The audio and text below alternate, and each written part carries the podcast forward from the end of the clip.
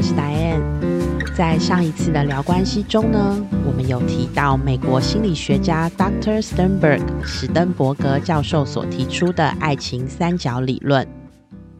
他提出，爱情里其实有三个重要的成分，分别是亲密、激情以及承诺。简单来说呢，激情是在生理上的相互吸引。亲密呢，是彼此之间心灵的联系感与亲近感；承诺呢，则是想要和一个人一直走下去的决心。爱情的三个重要成分里面呢，会依据这三个不同要素的组合，可以定义爱的不同类型。所以，它可以被区分成七种不同的爱情。我们这次就来看看有哪七种不同的爱情模式。而你呢，又是属于哪一种？首先，有一种爱情里面只有激情，那这就是迷恋的爱。在爱情的初始呢，许多人可能都会被彼此而吸引，不管是被对方的外形、个性或其他的外在条件让你着迷，会让你想要在心理跟生理上想要与他更靠近。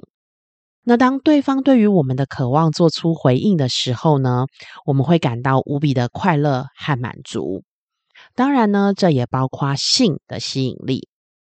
那在这个时候呢，我们可能对于对方的了解并不多，也没有打算过将来。所以呢，我们说现在这样子的爱是只有激情，而缺少了亲密与承诺。不过，我想大家一定也不会否认。在爱情中，双方有强烈的吸引力，其实是非常重要的。所以，激情可能是爱情的开端。但如果有的人其实，在关系的一开始就没有想要投入很多的感情，之后会很可惜的没有办法发展出亲密和承诺，那就属于迷恋式的爱情了。接下来，如果在这段爱情关系当中，我们只有亲密，没有激情和承诺，那又是什么呢？这个呢，我们会称它为友情的爱，指的就是双方在心理上的连接是很契合的。直白来说，你们一起分享生活和感受，相处起来很舒服，也很愉快，彼此很信任对方，在任何一方需要被支持的时候，能够相互依赖。你们可以从对方的身上感受到被理解与尊重，但只有亲密的爱情，彼此是没有性的吸引力，也没有想过发展成一段恋情。不过呢，以友情为基础发展成爱情关系的人大有人在。所以，如果你现在觉得你自己是友情之爱，那或许。时间长了，或许经历了一些事件跟体验，便可能发展出激情或者是承诺。在加拿大呢，有一位学者叫做斯廷森，他和同事们呢长期的研究爱情是怎么发生的。他们针对了一千九百名的大学生还有成年人，发现。有百分之六十八的人呢，他们现在的这个爱情关系其实是从友谊升华而来的。其实，多数的人的爱情关系是从友谊升华为爱情的。所以，我们说，友情的爱是很有可能成为一个好的、完美的爱情。那接下来，如果只有承诺，没有激情。也没有亲密，那这又是什么样的爱呢？大家呢会把它称为空洞的爱。我们一定都同意，承诺是一段长期与健康的爱情关系不可或缺的。但如果我们只讲究承诺与责任，在心灵上我们并没有亲近感，在身体上我们也并不会彼此吸引，那很像早期的媒妁之言，对吧？对婚姻呢，只有义务，没有情感。当然，或许在现在的社会当中，多数人比较不需要因为责任和义务与一个没有激情或亲密感的人许下终身。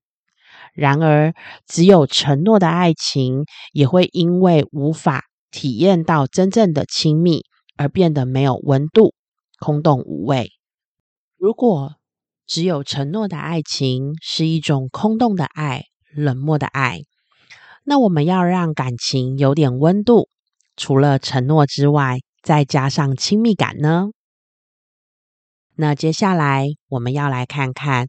如果在爱情当中只有亲密和承诺，如果在爱情当中只有亲密和承诺，没有激情，那我们称之为有伴的爱情。它比友谊多了对彼此长期的责任。还记得婚姻的誓词吗？不管快乐、健康、悲伤、生病这些状况的时候，我们都要相互扶持。这个时候，你的脑海会不会闪过？可能某天在公园或路上看到老夫老妻携手散步的画面，或许这也是许多人可以接受的简单而真挚的幸福。不过，却也会有人在这样的关系当中感到缺少了什么。没错，虽然我们可以一起过生活，携手为这个家而努力打拼。但我们看到彼此没有想要靠近的感觉，对方不在的时候，我也不一定会想他。这就是缺乏爱情三元素当中重要的激情的这个元素所致，有可能会让我们的爱情潜藏着一种危机。这就是当如果能够诱发激情的第三者出现的时候，这个时候，有的人可能会发现。原来并不是我不需要激情，而是我一直都没有遇见对的人。那这样关系的危机可能就会产生了。那如果只有激情和承诺呢？这样又是什么样的爱？如果只有激情和承诺，会不会让你想到是长期的性的这样的恋情呢？这样的爱情会被称之为愚昧式的爱情。为何会被称之为愚昧呢？我们可以试想，如果有一段爱情没有了相互理解跟尊重，那还要如何过生活？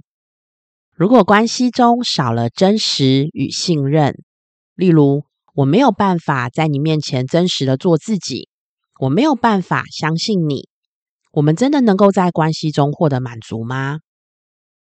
我们也可能看过闪婚闪离的夫妻，他们在认识很短的时间呢，就凭借着一股冲动想要进入婚姻，以为自己遇见了真命天子或真命天女，然而在真正相处之后，才发现彼此不合适，冲突不断呢，导致画下离婚的句点。这些都是关系当中缺乏亲密感而产生的危机。那如果在爱情当中只有亲密和激情呢？每个人呢都曾经想要有一段浪漫的爱情。在三角理论延伸出的爱情模式中，如果关系当中只有亲密跟激情，而没有对将来做打算，那这样的爱情就属于浪漫的爱。可以想象热恋期吧。热恋期的两个人关注的是当下相互吸引以及心意相通，还不会想到未来的共同目标——婚姻这样子长远的计划。不过，浪漫的爱情其实是完美的爱情的基础。两个人呢，会因为相处下来，可能就会产生承诺的需求跟勇气了。那爱情最美好的样子又应该是怎么样呀？其实，在三角理论有给我们很重要的提醒，是两个人之间呢，我们除了要有相互吸引的动力，也就是激情，同时呢，也需要拥有亲密感、足够的信任，感受到无条件的接纳跟理解。进一步呢，两个人要有携手走下去的决心，那也就是承诺。最后啊，不管你现在是处于哪一种爱情模式，它都是有机会可以改变的。不要看到危机就放弃了。有的时候呢，危机就是转机。我们会因为不同的观点、不同的时间而产生或减少亲密、激情或者是承诺。例如，例如，你本来呢就拥有亲密、激情与承诺的完美爱情，但生活过着过着呢，我们不免会被柴米油盐酱醋茶而消磨了热情。有的时候呢，可能因为子女教养的不一致而削减了我们的亲密。这个时候呢，请你一定要相信，婚姻跟爱情其实是可以经营的。最重要的是，你因为了解而意识到你现在处于这个状况。当你的警报响了，接下来呢，就是能够敞开跟保持弹性，鼓励自己成长跟调整。那聊关系，我们就下次见喽，拜拜。